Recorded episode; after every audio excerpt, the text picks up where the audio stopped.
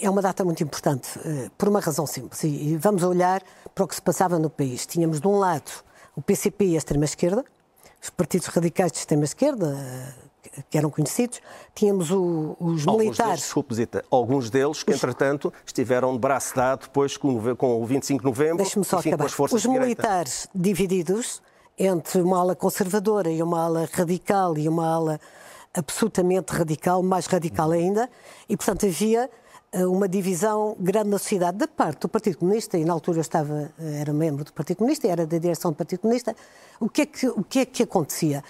Uh, para o PCP, desde que Álvaro Cunhal, nos anos 60, escreveu Rumo à Vitória, fica muito claro o que é que o PCP fazia.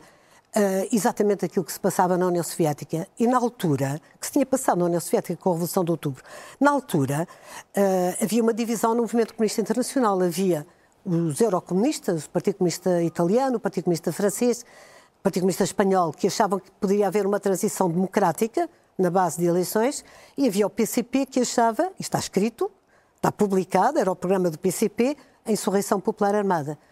Quando se dá o 25 de Abril, o PCP diz uh, temos a Revolução Democrática Nacional feita, temos que avançar para o nosso outubro. Temos que avançar para a Insurreição Popular Armada. E começamos a avançar para a Insurreição Popular Armada. No dia 25 de novembro, eu era responsável pela UEC, que era uma tropa de choque, tal como os metalúrgicos, uh, na, na, na CGTP. Aliás, quando Durão Clemente ocupa a RTP, ele lê um comunicado dos metalúrgicos apelando a, que o povo saia à rua e peguem armas. É isto que ele está a ler e que ele lê.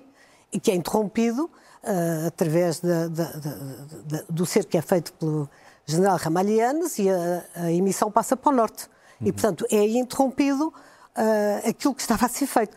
Eu, pelo meu lado, tinha os estudantes em várias casas de Lisboa à espera da indicação onde é que iríamos buscar armas nessa noite para nos juntarmos aos militares que, entretanto, uh, com os quais se contava. Na véspera do 25 de novembro, uh, há uma reunião dos dirigentes do PCP, na qual Cunhal nos diz o seguinte: como dizia Lenin, e na véspera da Revolução de Outubro, ontem era cedo, amanhã é tarde, é hoje.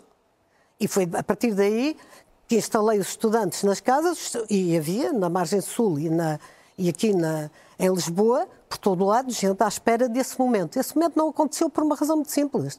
É que quando se contaram as armas, não havia suficientes. Uh, quando se contaram quem estava de um lado e quem estava do outro, do ponto de vista dos militares, e como na altura dizia também Cunhal, era preciso que do lado dos trabalhadores, para que o 25 de novembro ganhasse, estivesse pelo menos metade dos militares mais um não estavam. E, portanto, a meio de, quando se percebeu que os paraquedistas eh, não tinham aviões, tinham sido desviados os aviões, a região militar do Norte, o Corvacho tinha caído e tinha sido substituído por Pires Veloso. A região militar de Lisboa, o hotel tinha sido afastado e estava o, Vasco Lourenço. Portanto, se começa a contar o, que, o, que, é que estava de um lado e o que é que estava do outro, obviamente mandou-se ir eh, as pessoas uhum. para a cama. E os estudantes foram para a cama essa noite, em vez de ir eh, para a Revolução. Uhum.